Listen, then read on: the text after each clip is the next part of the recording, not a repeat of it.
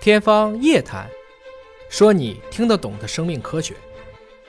天方夜谭，说你听得懂的生命科学。各位好，我是向飞，为您请到的是华大集团的 CEO 尹烨老师。尹老师好，夏位同学好，今天我们要说到的是关于人类器官的移植，在这里要特别向做这项实验的这位捐赠者和他的家属表示敬意啊啊，。致敬。我们知道，人类的器官移植一直都是一个难题，就是你供应源很有限。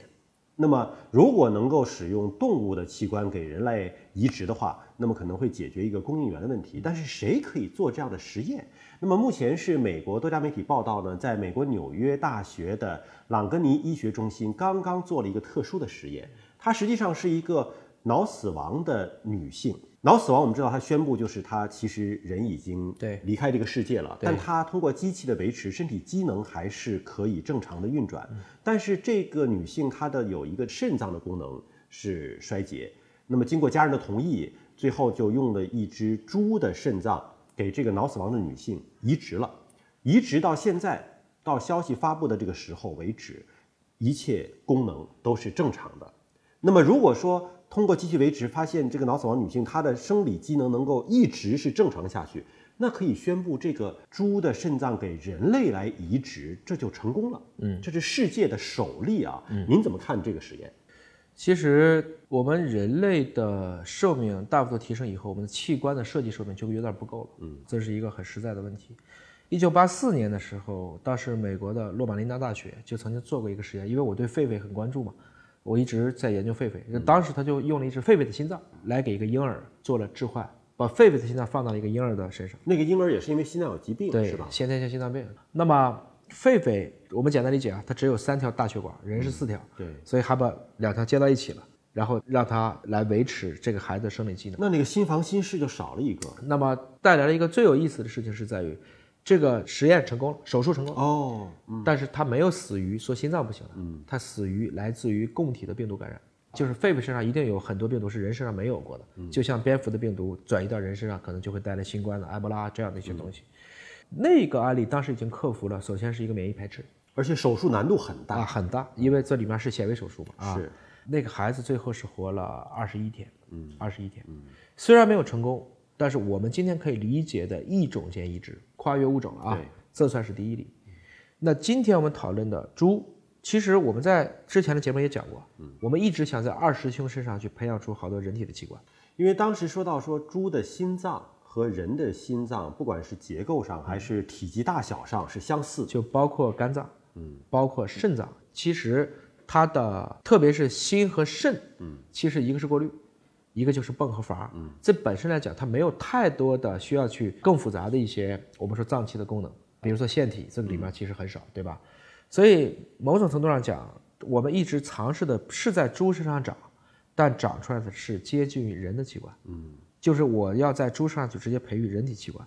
有点像我们逃出克隆岛，你是养活人去摘器官，今天我们变成还是在动物上去摘器官。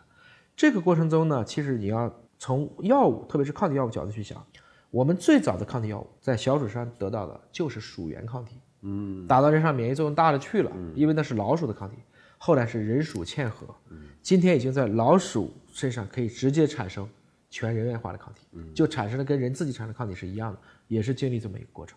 所以等于说，我们下一步如果可以源源不断的通过猪，乃至最后是体外培养，最好连猪咱们都不要伤害。如果能去造出这样的通过 3D 打印等等转分化的方式，让它能制备器官，那么人的再生医学就往前推进了一大步。我还是那句话，人类今天的寿命设计极限也许就是一百二十岁了。嗯，前提是基因不能改，器官不能随意换的过程，也许是这个样子。当然，它会不会永生呢？那是另外的一个话题。我现在也特别的不希望看到一个个体永生。就如果它的每一个器官一到衰竭了，就可以有一个供体，对对吧？未来可能是在猪身上、在动物身上找到相应的供体。那它换一个器官，换一个器官，坏了再换，换了再换，永远这个循环下啊去是，不就永生了吗？但是问题是，你要知道有好多，特别是该移植手术人之后，性格都会变，嗯，性格都会变。也就是说，我们的性格也跟你激素的关系是相当的。就人体太复杂了，你远是远不像我们说的说这个就管消化那么简单。对嗯你睡好觉的时候，你可能脾气是个好人，嗯，你睡不好觉的时候，你看谁都想骂，嗯，所以同样一个人的性格也会变化，嗯，它只是有些人控制得了，有些人控制不了。嗯，所以确实有更多的我们说不清楚的事情。之所以今天选肾脏，还是因为肾脏功能是比较简单，嗯，相对比较简单。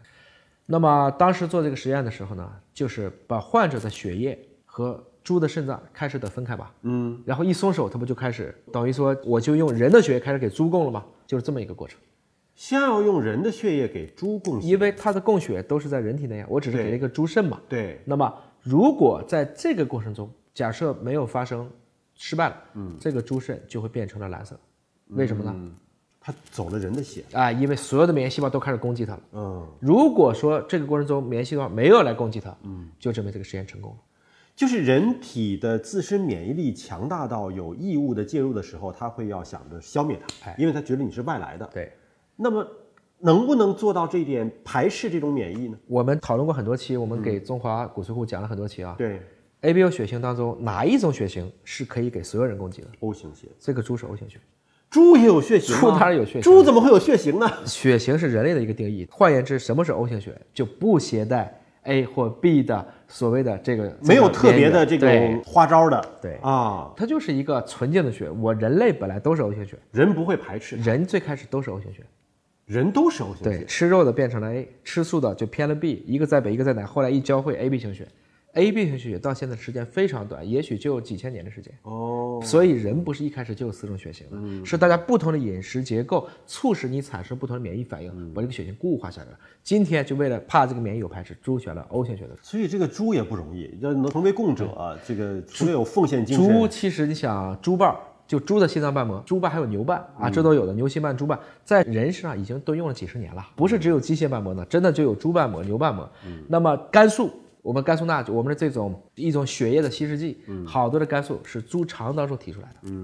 猪的胰岛素也用过，猪的皮肤可以用作烧伤，猪的角膜也能够移植成视力，猪还真的是浑身都是毛。嗯啊，基本上就算猪没干这些，也都被你吃光了。我们要对二师兄好一点， 我们要对二师兄好一点啊。呃，技术的发展确实给了我们越来越多的希望，但是这个过程当中呢，既有跟我们共同分享这个星球的动植物的贡献，当然也有我们很多的伟大的捐献者他们的贡献。对啊，他们的贡献也是为医学的进步呢，可以说是提供了一个非常好的一个基石。没有他们的这种验证，因为你不可能在人体身上做实验，那么在呃脑死亡的这个人身上去做这样的一个实验，可能是既在伦理上能够过得去，同时又能够带来实实在在的一个效果。但这就需要本人在生前的意志和他家人的这样的一个意愿，才会让这个实验继续下去。只有在极端条件下，人类的医学才可能得到一些突破性的进步，所以也要对他们进行致敬，也要对猪啊、对实验动物进行致敬。我家里丫头啊，就在问我这个问题的时候说：“爸爸能移植猪脑吗那不就真的变成猪脑子了吗？ 那还怎么学？”习她啊就？在想这个问题啊。我后来说：“我说这个还真不可能，因为猪和脑是不一样的，猪脑和人脑，因为人脑差别太大了。对一千四百多毫升的这么男性啊，同时有八百六十一个神经元，这个是猪的。当然，很多政治家是不回答假设性的问题哈，但是我问您一个假设性的问题：如果真的是把猪脑移植到人的这个大脑当中，如果移植还成功了，那这个人到底是猪还是人？他到底是就会变成像猪一样天天拱地去了，还是说他会依然能够控制这个人的身体去做一些他想做的事儿？那不就是控制人去拱地去了吗？ 啊就你说这个，因为猪脑本身就很小，神经元也没有那么多。其实大脑是决定我们所有的感知的。今天之所以选肾，还是它功能简单。所以从这个意义上讲呢，我们先讨论猪脑能不能对猪脑移植，我们再说猪脑怎么对人 进行一些假想中的移植。如果假想着说人脑移植是给了猪，这个人不是脑死亡，只有脑活着，整个身体机能都死了，移植给猪，那是不是变成了一个科学家猪？有可能吧？向飞同学的脑洞太大了，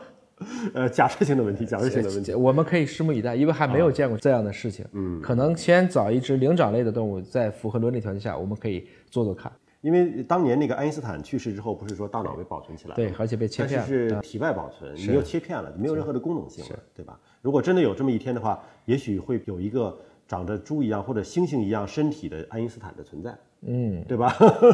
就人面星球了，比如。对，好莱坞大片儿看的真多啊。好，感谢您关注今天节目，下次节目时间我们再会。